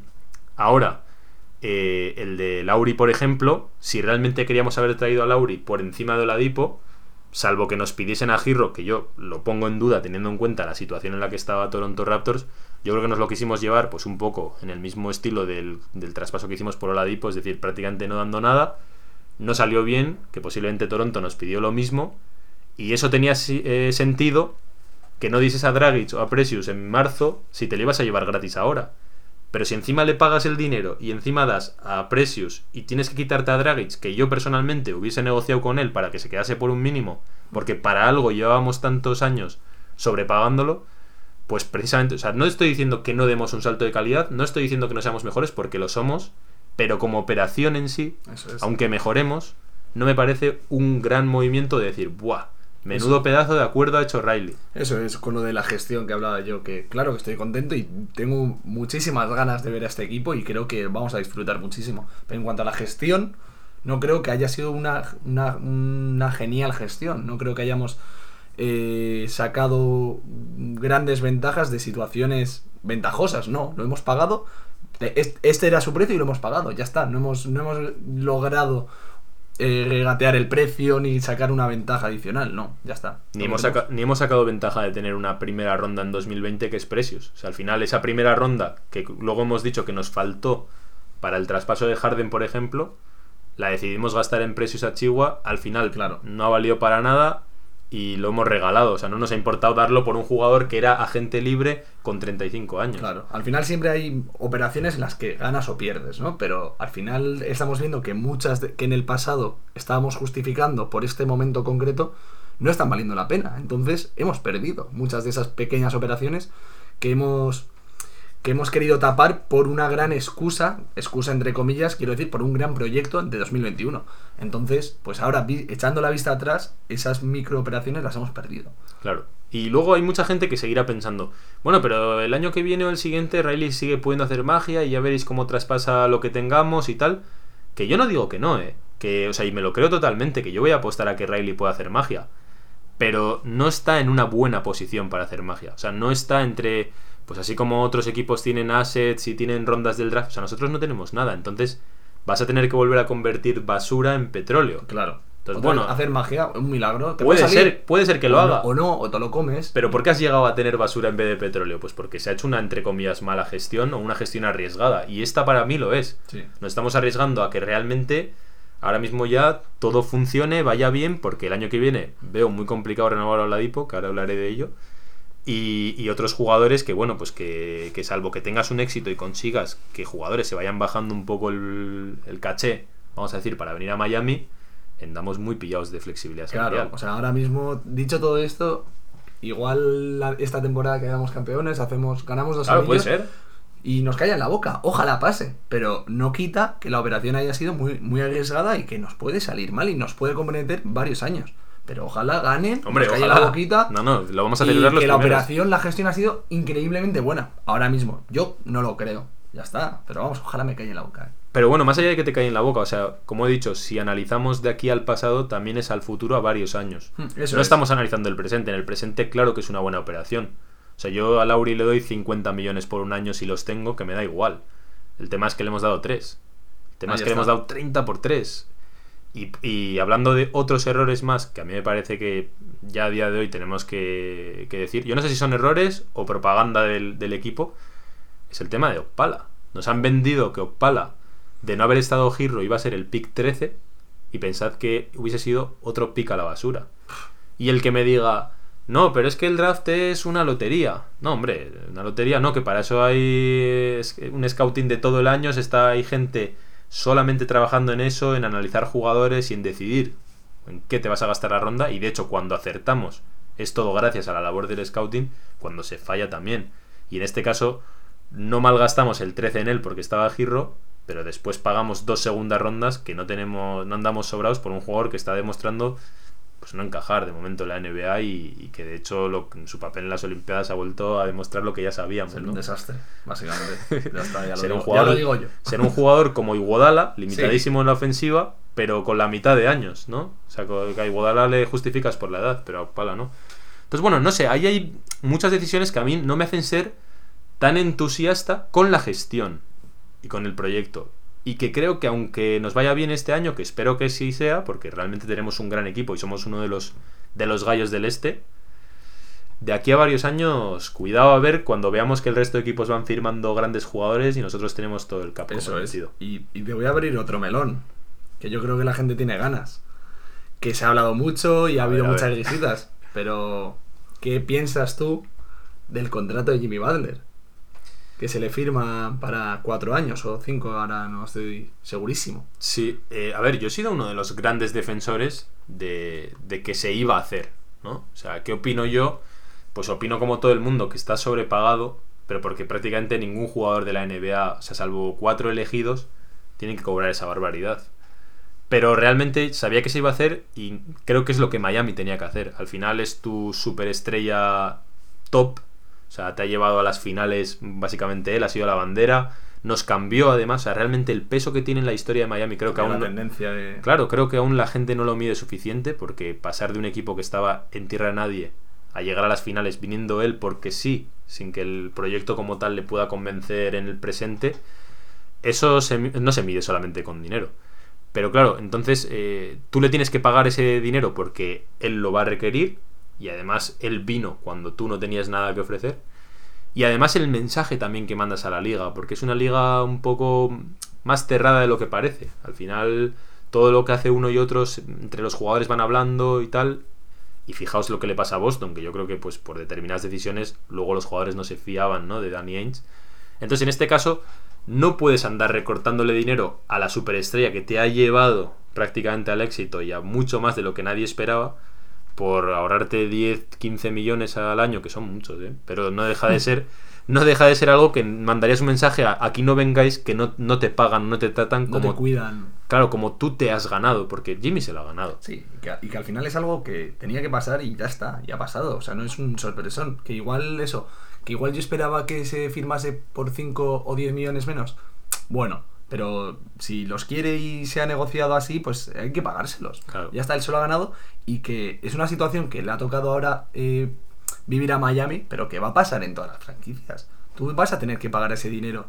Cada estrella de cada franquicia va a exigir algo parecido. Y más cuando el, el salary cap va a ir creciendo y, y el jugador franquicia tiene ese peso que tiene en Miami. Hombre, ahí tenemos a tu compatriota Gobert cobrando similar. A ver, el tema con Butler es más que nada, más que el precio, es la edad. Porque lo que hemos dicho antes, la duración del contrato hace que él con 36 años vaya a cobrar 50 millones de dólares. Mm. Claro, eso eh, estábamos hablando de Lauri, ¿no? No es una situación que a ti te guste y que te compromete muchísimo de cara al futuro. O sea, eso es una realidad. Sí, sí, sí. Eso es así. Pero creo que Miami estaba un poco ahí entre la espada y la pared y no queda otra, como les va a pasar a varios equipos. Y el que compara esta situación con Wade, al que también le recortamos dinero, Wade ya no estaba mereciendo ese dinero en presente, ¿no? Sí que se lo habíamos recortado en pasado, pero en presente no se merecía ese dinero. Jimmy Butler en presente sigue siendo Jimmy Butler, viene de hacer la mejor temporada a nivel individual, creo que yo le he visto nunca. Entonces, no puedes decir, bueno, es que ya no estás, ¿no? Como le, como le queríamos hacer a Dragis, ¿no? De ya no vales tanto y de ahí te recortamos. Eso no se le puede hacer ahora. Entonces, es lo que hay, gente. Eh, ahí sí que estábamos comprometidos de pies y manos atados. eh, Y sorpresa no es. Claro. Claramente. Ya está. por eso separo también eso de la operación de Lauri. Porque Sí, sí. con Lauri sí que no hay ningún tipo de vinculación como para, en- bajo mi perspectiva, sobrepagarle de la manera que lo hemos sobrepagado. Ahí Yo de está. hecho creo que si varios de nosotros hace meses nos dicen que, esta, que estos son los- las operaciones grandes que vamos a hacer, es decir, Lauri 30 por 3 años y Tucker eh, 15 por 2, no sé hasta qué punto os parecería bien. ¿eh? Frío. Yo No me sé. quedo frío. No sé hasta qué punto te parecería bien. A ver, el tema de Tucker. Sí. Me parece un gran fichaje. Además, se lo quitamos a Milwaukee y les, les debilitamos de esa manera. y Me parece estupendo. A mí me parece muy bueno.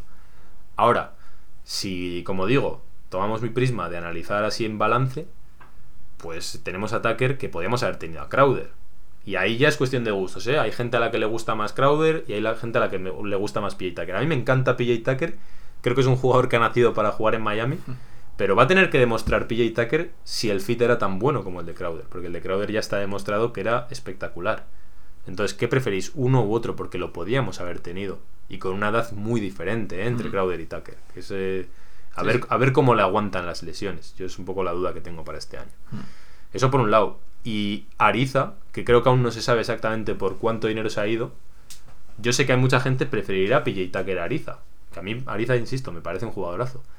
Pero si tú tienes la opción de darle 8 a Tucker o 3 y pico o 4 a Ariza, ¿qué prefieres? Porque ya no es un jugador u otro, son también los contratos. Sí. Y ahorrarte esos 4 millones con los que puedes traerte igual a otro jugador. O que Sí, te sí. hacen falta para lo que se hablaba, ¿no? De Rosen, por ejemplo, Mm. ¿no?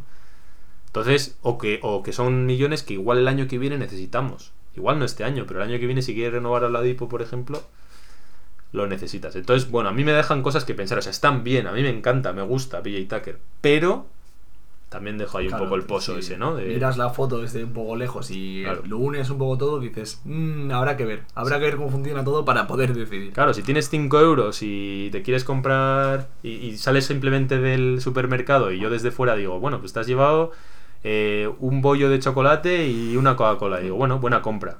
Pero si sé que tenías 5 euros y que con eso podías haberte comprado tal, tal y pues Claro. ahí cambia un poco la perspectiva.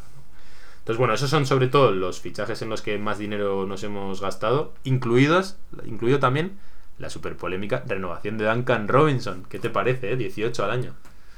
Pues, el, pues otra, Por o- otra no sorpresa. O sea, bueno, al final lleva dos temporadas en las que es uno de los me- el mejor tirador de la liga y ha, ha batido muchísimos récords de, de, tira- de- de tiro y que iba a pedir eso. Entonces, eh, fuese aquí, fuese Miami o fuese fuera, iban y le iban a pagar eso y yo pensaba que algo más incluso. O sea que por 18 millones pues está en lo que todos podríamos esperar y Miami ha decidido pagar. A mí me parece un acierto, sinceramente, porque Duncan Robinson lo ha merecido. Ah, se le ve una proyección y se le ve que sigue creciendo como jugador y que aparte, si no lo firmas, tendrás que, tendrás que traer a otro tirador que va a cobrar parecido. Entonces no le veo ganancia a dejarlo marchar, por lo que yo creo que Miami ha hecho bien. Sí, este tema lo hemos debatido mil veces, ¿no? El tema del spacing y lo que te obliga a tener a Jimmy Butler y a Mama de Bayo, por ejemplo, Claro. en el mismo roster. Pero bueno, eh, yo me quedo un poco con la misma sensación que incluso que con Lauri parecido, ¿eh? En el sentido de es una buena adquisición, perderlo para mí no era una opción, pero tampoco hemos hecho magia. No, no- no le hemos rascado millones, ni años, ni nada. O sea. Entonces, esa es la sensación que me deja de, bueno, está bien. Yo de hecho tenía, tenía fe ¿eh? en que lo íbamos a sacar por menos. Tanto tiempo que estábamos ahí discutiendo, que decíamos, se lo merece, lo pagarías. Y yo siempre decía, yo lo pagaría, pero creo que al final no saldrá por tanto. Y mira, pues al final sí. Ha salido por 18 millones, me parece que mm, ahí ya depende de cada uno si está sobrepagado o no, pero seguro que infrapagado no está. claro. O sea, no le ha recortado nada. No, no, no. Sí, ese es el resumen de toda la offseason, que todo lo que tenemos y todo lo que hemos mejorado lo hemos pagado. Y Claro, ya está. es. No hemos hecho magia ni muchísimo menos. Eso es, no, no, no dices, uff, qué pedazo con el de. Oladipo, igual. Pero bueno, ahora hablamos de ello, ¿eh? vamos uno por uno. Yo quería concluir esta parte diciendo, y así hacemos un- un- una paradita, diciendo que entre Kyle Lowry, Bama de Bayo, Jimmy Butler y Duncan Robinson, ojo David, agárrate, en 2021 tenemos comprometidos 111,5 millones, solo en esos cuatro jugadores. En 2022, 118,1. Y en 2023, 124,5. ¿Vale? Ahora mismo el, el hard cap estaría en 143.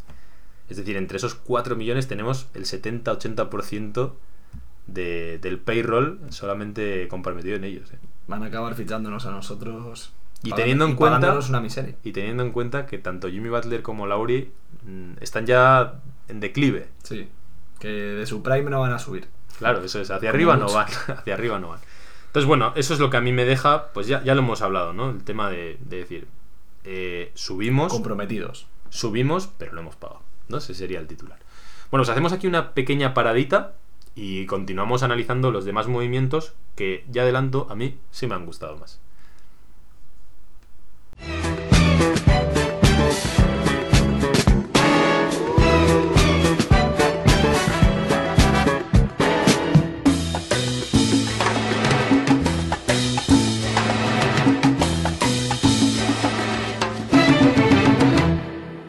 Ella era una chica plástica, de esas que veo por ahí. Bueno, pues seguimos aquí en el calor de Miami y vamos a analizar los últimos movimientos que hemos tenido, que son sobre todo los mínimos. Vamos a empezar con el, el que más ilusión nos ha hecho, que yo creo que sería Víctor Oladipo, ¿no? su regreso a Miami.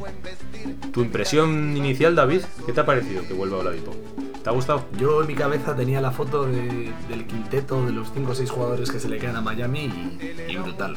O sea, yo pienso en, en- en todos esos jugadores, en todas. Todo es. esas, esa capacidad que vamos que tendríamos con, con todos esos jugadores. Las armas defensivas también. Armas defensivas, eh, mm, bueno, si ya decíamos que Miami muchas veces era como una roca, ¿no? In- in- Inexpugnable, pues ya con, con esa foto yo me emocionaba. Ahora bien, ¿cómo está Oladipo? O sea, yo desde que Miami, o sea, desde que Oladipo llegó a Miami, todas las semanas hablamos de lo mismo. ¿Cómo estará Oladipo? ¿Cómo, ¿Cómo va a volver? ¿Cómo, ¿Qué nos va a aportar físicamente? ¿Hasta dónde va a poder llegar? A mí es lo que me da miedo. Ahora mismo se comentaba, ¿no? Que, que se espera que Oladipo vuelva entre diciembre y febrero. Habrá que ver. Y, y bueno, si puede llegar a coincidir con, los, con, con el resto del equipo, pues mm, es más que atractivo. Sí, es un, es un gran movimiento, ¿eh? O sea, realmente convencer a Oladipo de que acepte un mínimo es un gran movimiento. Creo que, que no hay ningún tipo de riesgo. Si sale bien, pues mira, significa que nos ha dado un upgrade este año sobre todo. Ya veremos si se queda después. Si sale mal, no hay ningún tipo de riesgo. O sea, tampoco vamos a traer a nadie interesante por un mínimo o lo suficientemente interesante como para compensar ahora sí el riesgo de tener a Oladipo. Claro. Que el año pasado teníamos riesgo, este no. Claro. Entonces, por esa parte, hemos conseguido juntar posiblemente a los dos, ¿no? A Lauri y a Oladipo si las cosas salen bien. Ahora, es cuando vengo un poco tacañón, ¿no? No, no, hombre, a ver, es que es lo que te iba a decir y digo, lo ibas a contar tú, pero. eh, que no, no le quedaba otra a Oladipo. O sea, Eso es, sí, eso es una de las cosas. que iba a pedir ahora? ¿20 millones? Pues. Es que no ha quedado otra. Claro. O sea, yo, primero de todo, quiero poner en valor que él quiso venir ya el año pasado. Sí. ¿eh? Yo no sé hasta qué punto ahora ha presionado para quedarse, no sé si perdonando dinero o no, eso no lo sé. Pero sí que hay que poner en valor que él sí que vino a costa de cualquier cosa Miami y, y que otros jugadores que igual se les llena tanto la boca con que les gustaría y tal, luego no aceptan ningún tipo de recorte y él sí que ha venido eh, presionando a sus equipos y haciendo que firmen, que firmen el traspaso, ¿no? Como hizo con Houston. Eso por un lado. Pero luego, primero de todo, eh, no sé cuántos equipos estaban dispuestos a darle dinero a un jugador que no se sabe cómo a volver. Segundo, el contrato que le acabamos de firmar, teniendo en cuenta que se, se especula que pueda volver entre finales de diciembre y principios de febrero, yo siempre suelo ser más cauto y pensar que es al final y no al principio. eh, básicamente lo que hace es que hemos pagado por unos meses de Oladipo, no por toda la temporada. Hemos pagado, pues no sé, eh, cinco meses de Oladipo, tres meses, entre tres y cinco meses de Oladipo, vamos a decir. Entonces, primero todo eso, no sé cuántos estaban dispuestos a pagar por él. Segundo de todo, mm, no sé, o sea, realmente es un buen acuerdo, pero no es para tanto. Es decir, al final son unos meses, como si hubiésemos firmado a alguien en marzo por el mínimo. Y, y tercero, que realmente eh, es lo que he dicho antes, ¿no? Que la franquicia sacó el comunicado ese, ¿no? De. Y encima Miami retiene los, los derechos ver del jugador para renovarle por encima del cap. Eh, eso está muy bien. O sea, a mí me gustó el mensaje, está bien. O sea, lo que generas es que todo el mundo diga, ¡Guau! Riley lo ha vuelto a hacer. Pero en la práctica no es así. Como hemos dicho, ya tenemos comprometido todo ese dinero en esos cuatro jugadores que hemos mencionado antes. Y, si- y si Oladipo juega relativamente bien, va a haber que darle, a ver cuánto calculáis, gente, sea, entre 10 y 20 millones, incluso más. O sea, si realmente en esos meses él está bien, se, se muestra físicamente sano, etc, etc, realmente pues habrá que pagarle un dinero, ¿no? Y él lo va a buscar, porque él ya, ya ha mandado también el mensaje de que va a buscar un gran contrato el año que viene. Y ahí nosotros no tenemos dinero. O sea, por mucho que podamos pasar el cap, sería entrar en impuesto de lujo y vamos, con las dos patas. Y yo creo que la franquicia, además este año ya ha salido el mensaje, lo han filtrado los compañeros de, de Five Reasons, que, que la franquicia no quiere pagar impuesto de lujo. Yo no sé si el año que viene lo querrá hacer, pero este año no. Entonces, o entrar a saco en lujo, y lo de entrar en lujo no es ninguna tontería, porque la multa que pagas es potente, cada vez que cuanto más te pasas, más pagas o realmente por mucho que tengamos los Bird se va a acabar marchando si, si pide un dinero importante. Entonces está bien o sea están bien tener los Birds sobre todo por si lo podemos renovar pues a la baja porque bueno pues, no está del todo bien y tampoco consigue un gran contrato y le podemos dar yo que sé ponte 5 o 6 millones pero que estamos tan comprometidos por todo lo que hemos mencionado antes que a poco que la Dipo se muestre bien y tenga una buena oferta se va a acabar marchando Claro. entonces, bueno, eh, permitidme no ser tan optimistas con ese movimiento, porque está súper bien, o sea, es un gran movimiento, pero que es bastante más obvio de lo que parece y que tampoco es tan, tan redondo, ¿no? en ese sentido. Entonces, bueno, si él juega bien y si, si está en un buen estado físico, realmente, vamos, eh, pues damos un salto de calidad. Pero incluso él, él estando bien, no creo que demos el suficiente salto de calidad como para que a la gerencia le compense sí o sí pagar lujo de manera exagerada y retenerlo porque solo lo hacen cuando eres ultra candidato al anillo. Claro. Y este equipo no lo veo entre los máximos candidatos, a pesar de que demos una muy buena imagen y juguemos bien, ¿eh? O sea, ese es el tema. No creo que nunca vayamos a estar por delante en favoritismo de Lakers, de Nets o incluso de Milwaukee Bucks ahora mismo a principio de temporada. Así lo veo yo, vamos. Entonces, bueno, ese movimiento, pues muy bien, pero con esos peros, ¿no? Estoy un poco. pero vamos, que, que no hay sorpresas. O sea, Claro. al final es, no podía hacer gran cosa más, eh, tanto la, eh, o sea, la Dipo y Miami pues lo ha hecho bien. Ya está. Claro. O sea, tampoco, tampoco hay misterio ni magia otra vez en este asunto. Claro, sí, sí, es- está bien. O sea, quiero decir, está, está bien, ¿eh? O sea, Sí, sí. las cosas como son. Vale, después, eh, Marquise Morris. Vamos a ser un equipo peleón, ¿eh? Los, ba- los Bad Boys de South Beach, Bad ahora boys, sí, ¿eh? bad boys. Sí, sí, total. No sé, otro jugador que, mm, que yo aquí me mojo, así de primeras, es un jugador que a mí no me gusta. No me cae bien. Lo vas a traer en el frío. Sí, uf, no, espero que no, ojalá no, pero no es un jugador que me haga especial ilusión porque mm, pues, no es un estilo de jugador que me, me, me guste demasiado, pero sí que es verdad que es muy bueno. Nos va a dar muchas cosas ofensivamente, sobre todo, y, y me parece muy interesante. Y va a aportar mucho, va a meter puntos, que, que es algo de que carecíamos la temporada pasada, y nos viene muy bien, y el contrato es bueno. O sea que me parece un buen movimiento, pero bueno, personalmente, bueno, pues es un peleón más de esos PJ Tucker un poco más sucio que va a haber Y, y bastante peor defensor que PJ Tucker eso, también. bueno, pero digo de ese corte Porque así como PJ Tucker, ojo con PJ Tucker. sí, sí, élite defensivo, Sí, sin sí, duda. sí. Pero bueno, lo de Markif sí que va a ser risas y va a haber va a haber algún manotazo que otro. A mí lo que más importante me parece de tener a, a Morris es que al tener a PJ Tucker sí, sí que acabamos con el gran problema del año pasado, que es el 4, como bien has comentado. ¿no? Tenemos ahora dos, dos jugadores sólidos, tanto titular como suplente, sea quien sea. Seguramente será Tucker, pero podría ser Morris. Y eso está muy bien. A mí me parece que, que realmente en ese sentido es un buen movimiento. Y de hecho lo que más me gusta es que es el clásico movimiento que hace un equipo relativamente grande, ¿no? O sea, supongo que Morris habrá tenido más ofertas y se ha, se ha decantado por Miami. Eso es que le hemos podido convencer Mm. por, porque le ha seducido nuestro proyecto para aceptar un mínimo, ¿eh? que al final cobra 1,6 millones. Sí, sí, sí. O sea, no cobra nada. Ahora, eh, la parte un poquito más negativa, yo la tengo para todos. Quiero decir, hay determinados nombres que yo creo que la afición está valorando más por el recuerdo que tiene de ellos que por lo que son a día de hoy en presente. O sea, Marquise Morris ha estado en muchos equipos. Yo le llevo viendo muchos años, por ejemplo, en los Wizards, porque lo seguía más. Y es un jugador que obviamente ya han pasado años de, de aquel Marquise Morris y si no, no estaría cobrando un mínimo. Claro. Pero que puede dar un gran rendimiento, ¿eh? Pero no me parece que sea tampoco un alguien que te vaya a cambiar el roster o un movimiento definitivo. Pero sí que es una gran adquisición, sobre todo para paliar la marcha de, de Ariza y tener quizá un poquito más de centímetros, porque al Sí. final Tucker es un poquito más bajo.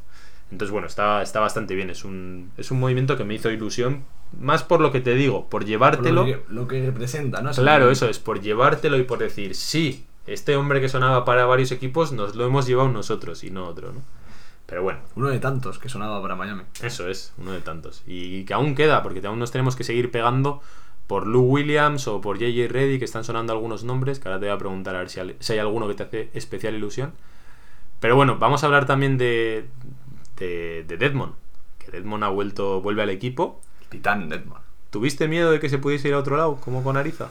Podía pasar, pero bueno, también con sus declaraciones de que él sí que parecía preferir la opción de Miami y que, y que bueno, que haría lo posible por, por quedarse, pues no tenía tanto miedo. De hecho, tampoco creía que iba a exigir muchísimo dinero y a mí me hace ilusión Deadmond. Me parece un, un jugador súper interesante que ya ha demostrado de lo que es capaz de la temporada pasada. Nos aporta centímetros, nos aporta eh, mucha intimidación y ofensivamente nos da mucho. Cosas que no tenemos, sinceramente, con ningún otro jugador.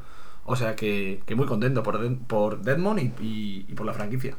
Yo también. Creo que Deadmond, además, como bien comentabas, eh, lo, lo cogimos en marzo y cambió la dinámica. Mm. ¿Por qué? Porque necesitábamos un jugador de sus características, ¿no? Entonces, creo que sobre todo la, la gran victoria de esta offseason, y ahí sí que soy más rotundo, es que hemos conseguido por fin que no nos falten perfiles, ¿no? Me falta un base generador, es lo único que me falta, ¿no? Además, más yéndose Dragic.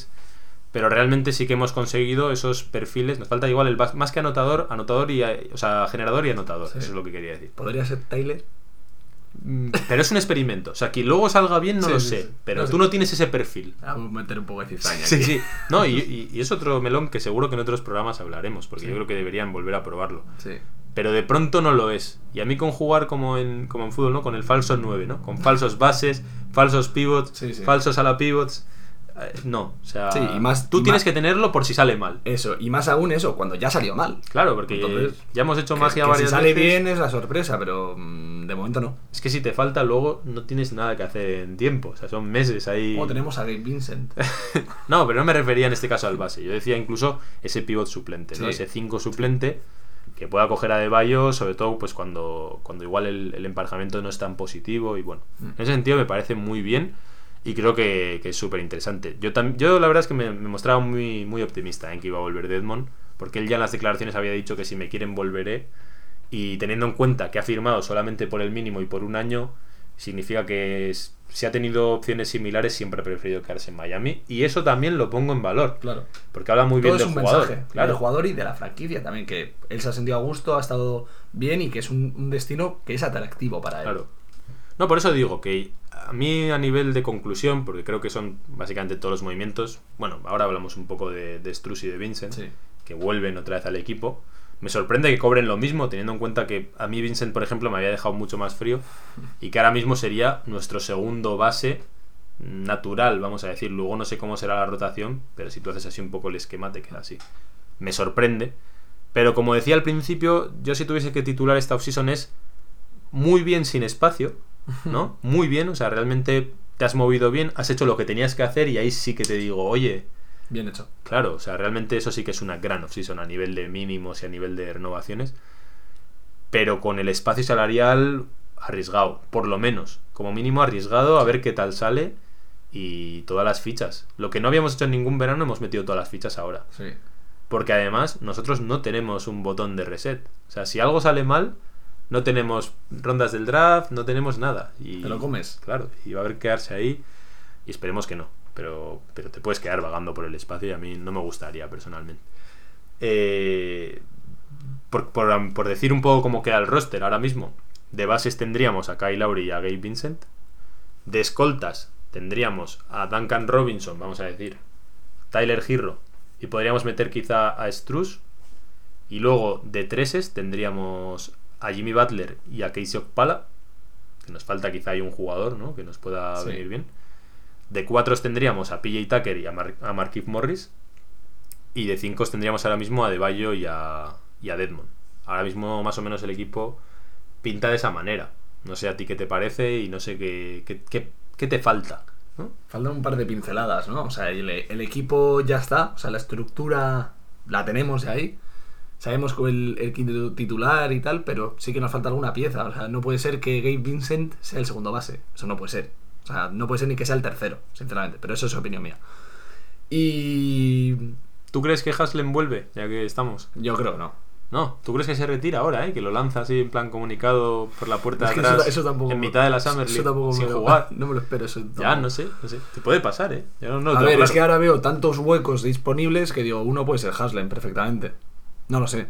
Eh, la verdad que ahora pensándolo me pega más que renueve por una temporada que diga, se acabó. Tenemos básicamente tres huecos libres y dos two-way. Sí. Los two-way, eso es otro melón.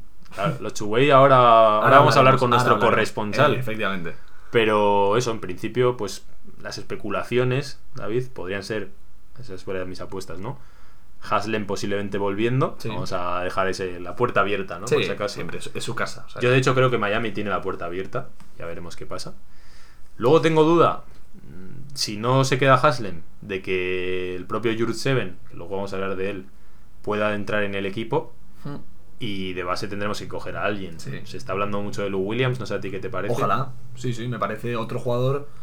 Sí que es verdad que no es tan generador y es puro anotador, pero... Que nos hace falta. Eh, eh, es lo que iba a decir, o sea, es que no nos viene nada mal. Entonces, si te- a un tío que nos va a meter 15 puntos, 20 por partido, eh, bienvenido. A mí lo único que me preocupa, bueno, lo único, me preocupa muchas cosas. pero lo que más me preocupa es que traigamos a alguien que, que, que esté en un estado físico decente porque no tengo claro cuántos partidos va a poder jugar Kyle Lowry. Ya. Mm, Es decir, total. Kyle Lowry viene de jugar 50 y algo partidos el año pasado y 40 y algo el anterior. Eh, igual se mantiene bien físicamente, pero también existe esa posibilidad y ahí habría que tener a alguien, como teníamos antes a Nan, Sí. que sea capaz de coger ese rol. Entonces, si no es Tyler Hero, vamos a necesitar a alguien que sí que, que pueda mantenerse físicamente bien, más allá de que sea de la calidad de Lou Williams o de otro. A mí Lou Williams me gustaría, pero se Pero- está hablando de gente muy veterana, como él y como JJ Reddick, y esas dudas me las tengo. JJ Reddick, te veo la carita, ¿eh? No te hace mucha ilusión. No, no, no, no, ni cerca. No, o sea, a mí lo Williams me hace gracia. Ha sorprendido, ¿eh? A JJ Reddick no lo como, quieres. como base, o sea, no, No, como base no. Ya, pero no es lo que nos hace falta ahora mismo. O sea, sí que veo un base. O sea, y, y si me traes a un tío que te vaya, eso, anotador, pues bien. Pero si luego estamos diciendo que nos hace falta otro generador que tenga un físico un poco más decente, que pueda aguantar mucha carga de, de partidos y tal, pues no es lo que estoy pensando en J.J. Redick, ni mucho. que Igual es. Vincent, ¿eh? No, no lo descartaría. Pues no me hace gracia, sinceramente. O sea, a mí no me A hace mí gracia. tampoco. Entonces, pues bueno, o sea, habrá que explorar opciones o igual también de. Se habla de Wesley Matthews. A mí sí me apetece, Wesley pero, Matthews. pero no lo veo de base tampoco. Es Ya. un poco lo mismo. ¿eh? Ya, sino de. Sí, bueno, de escolta o... Bueno, ahí él es capaz de, de ser un poco combo, ¿no? Pero de base como tal generador o anotador no, no cumple ninguna de las dos funciones que estamos hablando. O bueno, o viene el base de la Summer League. Esa es otra opción. Ya, pero bueno, tanto como darle el rol de suplente garantizado, o sea, tiene que jugar realmente bien, Claro. teniendo en cuenta que puedes darle un two-way, ¿no? No sé. Ahí hay muchas cosas que ver, pero tampoco me extrañaría que al final pues, tiremos con Vincent y de vez en cuando con Giro, teniendo en cuenta que, que de playmaker eh, jugamos con Jimmy Butler y con Adebayo. Hmm. y, y que de esa manera pues consigamos a un jugador más tipo Wesley Matthews como estaba comentando y a Pala lo subamos al 4, ¿no? O a Hmm. Wesley Matthews lo pongamos incluso de 4 bajito. No sé, ahí hay muchas combinaciones que es que no me extrañaría porque a esta gente no le va tanto el tema de los roles tan Sí. fijos, entonces, en fin. Pero bueno, como vamos a tener más capítulos, pues ya lo iremos hablando, el cómo vemos el encaje, porque seguro que a medida que la gente va escuchando este programa, pues van saliendo nuevas novedades de aquí a la semana que viene y que tenemos bastante más claro lo que va a pasar. Así que bueno, yo creo que David, le hemos dado una imagen somera. Sí, la verdad que creo que hemos abarcado un poco todos los movimientos, hemos dado nuestra opinión, las sensaciones que nos ha dado pues toda esta off-season.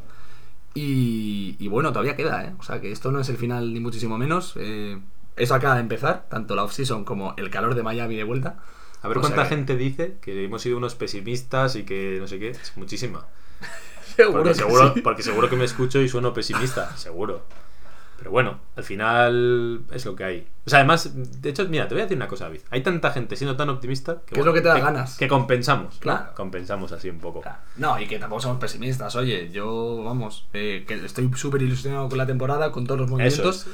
Y, y tengo muchísimas ganas de que empiece ya la temporada. Tengo, vamos, de- de- deseando ver a Lauri, a, a PJ Tucker, ver todo el equipo cómo funciona. Y vamos, o sea que. Sí, sí, separar, separar temporada de gestión. Eso, porque esta La temporada a mí también- también me ilusiona mucho. Claro. Y sobre todo, y yo creo que esto lo va a compartir mucha gente. Yo creo que todos tenemos ganas de volver a ver a Oladipo, ¿eh? Nos hemos Joder. quedado con ilusión con Oladipo. Esa sea, es ilusión que yo no lo he visto, apenas. O sea, es que. Tenerlo ahí de. También podría ser el base suplente, que no lo he mencionado.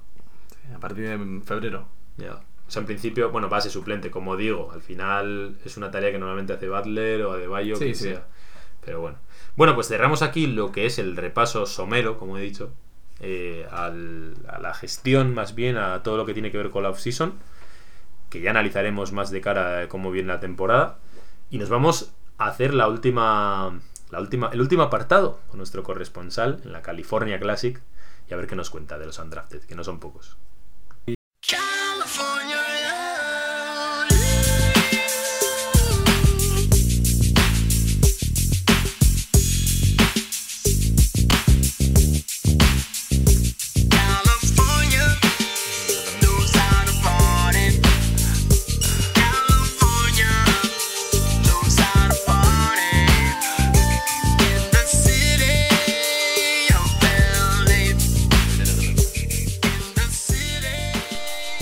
Allá con lo que tiene que ver con la California Classic y sobre todo con la Summer League, porque al final ya la California Classic ha concluido. Eh, David, ¿estás viendo algo? ¿Estás, estás interesado? No te voy a mentir.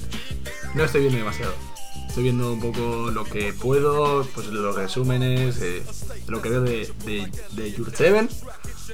Y, y bueno, algún nombre propio que me interesa más, pero bueno, los partidos sinceramente no me los he visto enteros. Estoy todavía de desintoxicación y de descanso. Yo te voy a decir una cosa que he descubierto este verano, David. El, el sol no, porque aquí no sale el sol en verano. A pesar de lo que pueda parecer, aquí esto parece más invierno que otra cosa. Pero lo que he descubierto este verano, que he viajado a América Latina, es que para ver la NBA se vive muy bien, David. Y ahora me está costando. Me está costando eso de quedarme de madrugada para ver a, a los muchachos, a los jovencitos, a los Rugrats, A los chavales. a los chavales, a la chavalería. Entonces, bueno, pues eh, tampoco estoy pudiendo ver mucho, obviamente me estoy enterado, estoy informado y como, como gente responsable que somos, pues, Haciendo los deberes. pues no vamos a hablar tanto de gente que no vemos, pero para ello hemos, tenemos a- de fichaje a un corresponsal especial que ha estado a punto de estar aquí con nosotros, pero casualmente, pues mira, le ha surgido un imprevisto, así que nos ha dejado unos, unos comentarios, unas impresiones de los partidos que os vamos a poner ahora a continuación y que espero que para la próxima semana lo podamos tener comentándonos sobre todo pues la, la Summer League más potente, que, Que es, no- la de, a ver qué nos que es la de trae las pegas. Eso, Eso es. es. Así que bueno, os dejamos con sus comentarios de los partidos, tanto con Golden State Warriors como con Los Ángeles Lakers. Con Jairo. Vamos, Jairo, cuéntanos. Primer partido del verano en la California Classic contra los Lakers. Los jugadores, un drafted que hemos pillado, tampoco se les puede pedir demasiado teniendo en cuenta que es el primer partido del verano y el primer partido que juegan juntos. Pero ha habido jugadores que han dejado alguna cosilla, como puede ser Just Seven, que hizo un partidazo salvo en pérdidas y faltas, que tuvo siete pérdidas, lo cual es una barbaridad. Y además de Just Seven hay que destacar a DJ Stewart y a, Drew Smith, que estuvieron sólidos en el tiro. Cierto es que atrás flojearon un poco, pero no solo ellos, todo el equipo. Justin Smith jugó 15 minutos, creo, y se fue a cero en todas las estadísticas del juego, salvo en rebotes. Después, Javonte Smart, que es mi apuesta personal para firmar como, como base, hizo un partido pésimo, sobre todo en la selección de tiro y en el triple. Se cascó un 3 de 13 en tiros de campo, con un 28% en, triples. No aportó absolutamente nada en ninguna faceta, salvo un par de highlights con, con Your Seven. Después Mika Porter también, y Marcus Garrett estuvieron también correctos en el tiro, pero atrás estuvieron bastante flojillos. Eh, Tyson Carter no estuvo a lo que se, al nivel que se pensaba que iba a estar. Y después, pues, Nembar me sorprendió bastante que jugase tan poco, la verdad. Jugó apenas 6 minutos, lo cual no entendí, porque si ha jugado tan pocos minutos ahora, cuando se incorporen para el siguiente partido eh, Struz, Okpala y, Vincent, esto quiere decir que van a tener infinitamente menos minutos en general. Y el único que los ha aprovechado son DJ Stewart, Drew Smith y Just Seven. El resto, bueno, han dejado cositas, pero nada que impresione ni que te haga firmarles un, un two-way contract, la verdad. El partido de ayer siguió con la dinámica de la noche anterior contra Lakers, aunque mejorando en ciertos aspectos, sobre todo en, la ofensiva, donde tanto Struz como Seven fueron los que tiraron de- del equipo. Struz con 27 puntos y Seven con, con 25. De Struz pudimos ver cosas que la temporada pasada no vimos demasiado. Como que ayer estuvo bastante penetrador, de hecho. Hay una jugada en la que se hace un 360 y después machaca y después una que entra como si fuese el puto LeBron James. Que esa no termina en canasta, termina en falta, pero bueno. Eh, Y más allá de eso, muy buen partido de Marcus Garrett, muy correcto en, en ambos partidos. El de ayer me pareció que no busca ningún tipo de afán de protagonismo, que hace lo que tiene que hacer en el momento en el que lo tiene que hacer. De hecho, lanzó tres tiros a canasta, acertó los tres, de hecho. Un poco mal en, en los tiros libres, que bueno, falló dos nada más, pero bueno, que al final es un 71% en, en tiros libres. Y acabó con 11 puntos, 4 asistencias, no, 3 asistencias y, y 4 robos. En defensa me parece que encaja perfectamente con, con nuestro equipo y hay que ver cuánto más se puede desarrollar. Decepción, otra vez, Javonte Smart. Ha vuelto a hacer un 0 de 5. Pésimo en decisiones. Muchos minutos, además. Jugó casi 21 minutos ayer. Eh, para mí es la decepción de lo que va de, de Summer League. Después tenemos por ahí a, a Brandon McCoy, que es la, incorporación de última hora que hicimos por la, por la baja de, de Achigua. Que la verdad fue un quiero y no puedo.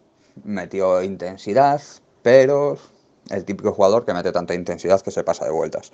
Jugó 5 minutos donde hizo casi una falta por minuto. Acabó con cuatro faltas, lo cambiaron y ya no volvió a jugar ni un solo minuto. Mika Porter es un jugador bastante limitado. O sea, no le veo un puesto en, en nuestro equipo y diría que no le veo un puesto en la NBA en sí. Tyson Carter hizo un partido correcto desde el tiro, aportando bastante, sobre todo en buenas decisiones. Tiró tres triples y metió dos, o sea, un 66% de acierto. Muy bien. Pero después también los eh, Drew Smith me parece que mm, le falta confianza en su juego, eso lo principal, porque toma decisiones muy, muy aceleradas y que a veces le cuestan tanto eh, pérdidas tontas como no dar el balón al, al jugador que debería. Y a partir de ahí, pues eh, DJ Stewart hizo un partido bastante flojillo. No, no destacó en nada prácticamente. Y AJ Lawson, otra vez, 0 puntos, 0 tiros, 0, 0, 0, 0 en todo, salvo un robo. O sea, no, no está aportando prácticamente nada. Así que bueno, el resumen del partidito de ayer. Bueno, pues muchísimas gracias a Jaido por sus comentarios y decir que hemos ganado los dos partidos, que estamos invictos. Así que con ganas, ¿no, David, de ver a Your Seven? Tengo ganas, sí, sí. Lo que he visto me ha gustado. Me hace mucha gracia las caras que pone. Esa mirada de esquizo perdido que tiene cuando. De Carlos Sainz, de. Carlos Sainz, es verdad que nos lo dijeron y es verdad que se parece mucho. Pero lo que he visto me, me ha gustado mucho, tanto de Jurseven como, como del base De Garrett. de Garrett, gracias. Es que me costaba mucho decirlo también. Eso se nos había olvidado, ¿eh? Eso es, sí, sí, sí. Mi pequeño problema. Tu Y- pequeño esguince. Esguince de dicción. el esguincillo que llevo. Sí, sí, no, la verdad que esos dos nombres son los que a mí más me, me están gustando y, y más interés tengo en seguir. Pero bueno, que, que el equipo parece que tiene, tiene talento para ganar tanto a Lakers como a Golden State y, y tengo ganas de, de verlos de verdad. O sea, sí que no he visto gran cosa, pero, pero, pero me interesan. Sí, pinta bien. A ver, yo, obviamente, como he dicho, no he visto los partidos como tal, pero viendo un poco los resúmenes y tal, y de lo poco que se ha visto, Jurseven parece que tiene una muy buena mano, De una muñequita. pero que en defensa es un poquito le queda, eh, le, le- Madre. Le, falta, sí, le falta. A nosotros nos recuerda a Billy Hernán Gómez. Lo hemos pensado, sí. a Billy. Y, y sí que estoy especialmente motivado con, con Garrett. Yo creo que Garrett puede. Además, en esta Summer League que hemos llevado tanto base, que hemos fichado 90.000 bases, para ver si hay alguno le puede hacer competencia a Gabe Vincent. Y además creo que hay mucha ilusión porque estamos acostumbrándonos a estos movimientos mágicos que hace Padrelli, ¿no? Hay que tener cuidado, ¿eh? Porque no siempre salen bien. Claro. Pero bueno, está bien ahí probar a Sí. varios jugadores y creo que el molde de Garrett puede ajustarse bastante bien, sobre todo a algo que le gusta después. Sí, que es sí, un- por lo que decía Jairo, muy generador, que no se juega muchas bolas, tiene Sí. una selección de tiro Jugador bastante buena. inteligente, además, Sí, y sí. defensivo. Y no protagonista, que eso me gusta también. Claro. Que asuma su rol, que quiera Cumplidor. trabajar y que busque lo mejor para el equipo, no que él el destacar en el partido. Cosa que yo creo que es muy positiva. Hay que recordar, que lo he puesto antes, y lo ha dicho Ira Winderman, que al final Jurseven, que es otra cosa también que hay que mencionar, que no, no hemos mencionado antes con Nan, aprovecho para decirlo, que le quitamos nosotros la restricción, una cosa un poco rara, y con Jurseven hemos hecho lo mismo, le hemos quitado nosotros, teníamos una team option para renovarlo, le quitamos la team option, entiendo que está hablado con el jugador para garantizarle un two-wave, no lo sabemos, pero hay que recordar que con Willy Reed ya pasó lo mismo. No recuerdo exactamente el año, pero fue un jugador que también estaba teniendo una participación destacada en la Summer League y a mitad de la Summer League firmó un contrato con los Brooklyn Nets y nos quedamos a dos velas. Y después lo tuvimos que traer pagando un dineral años después, como profesional ya. Así que espero que a Jurseven tampoco tarde mucho en, en tranquilizarnos a todos los fans, pudiendo saber que se queda y que podemos contar con él. Porque bueno, tiene buena pinta, tiene buen molde y un perfil además interesante, ¿no? Distinto. Claro, jugador grande con manita. Eso ¿no? es. De manita, además, sobre todo de tres. Porque lo que, por lo que he visto, abunda mucho su tirito, tirito de tres, cosa que no teníamos. Claro, favorece mucho el spacing, ese tipo de cosas. Entonces, a ver si, si luego somos capaces de camuflarlo un poco más en defensa, pues podría ser interesante. Sí, sí, me recuerda un poquito como a Meyers Leonard, ¿no? Lo que te daba ahí tirando desde tres, ya en Mm. defensa no tanto, pero Sí. sí, que en ataque quedarse liberado y, y tener esa confianza para, tre- para tirar de tres, que yo creo que mejorará a Meyers Leonard. Le falta ir un poquito al gimnasio también. Le falta, sí, sí. Le falta pues hincharse un poquito, ¿no? Esperemos que sea- un poco más. Esperemos que sea menos faltón con los judíos también que Meyers, ¿eh? El bueno de Meyers que ya ha quedado tachado Se para me- siempre. Se me había olvidado ya. Se ha quedado tachado para siempre. Ese jugador estará llorando en casa, ¿no? Volverá a jugar al baloncesto. Con lo querido que era, además, ¿eh? Joder, era un, Pasó. era un ídolo. Pero bueno, a ver, no, no vamos a volver a abrir ese melón, pero, pero bueno, po- pobrecillo en verdad.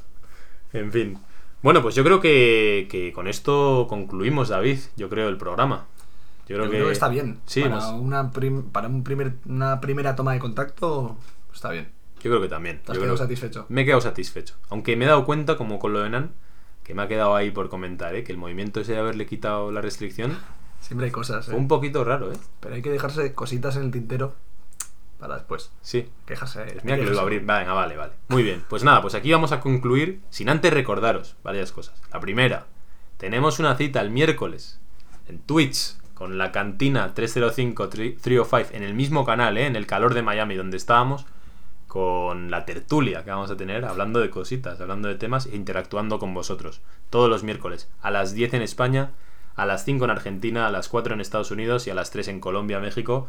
Y espero que de ahí os saquéis un poco la conclusión desde vuestro país. Y un abrazo para todos en ese sentido. Y después que nos sigáis, como siempre, en las redes sociales, arroba el calor de Miami en Twitter y arroba, no, no, arroba no, en Instagram es sin arroba, el calor de Miami 305-305, estamos ahí como siempre. Así que ya sabéis, seguimos en el calor de Miami, vuestro podcast favorito de los Miami Heat en español. Hasta la semana que viene.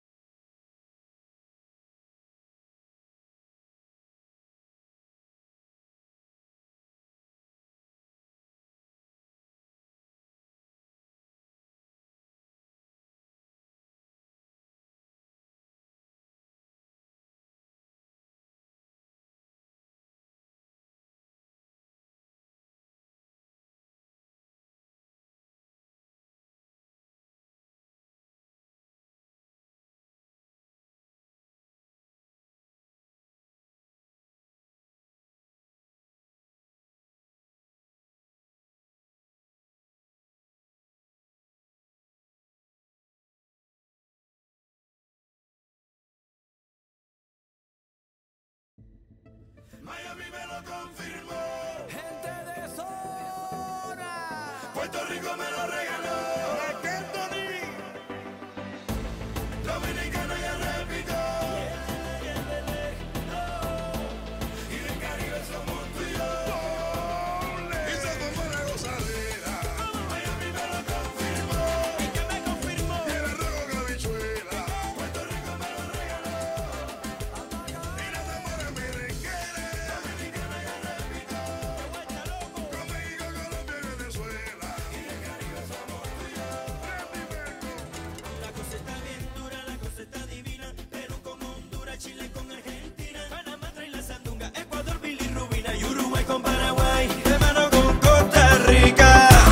vive bien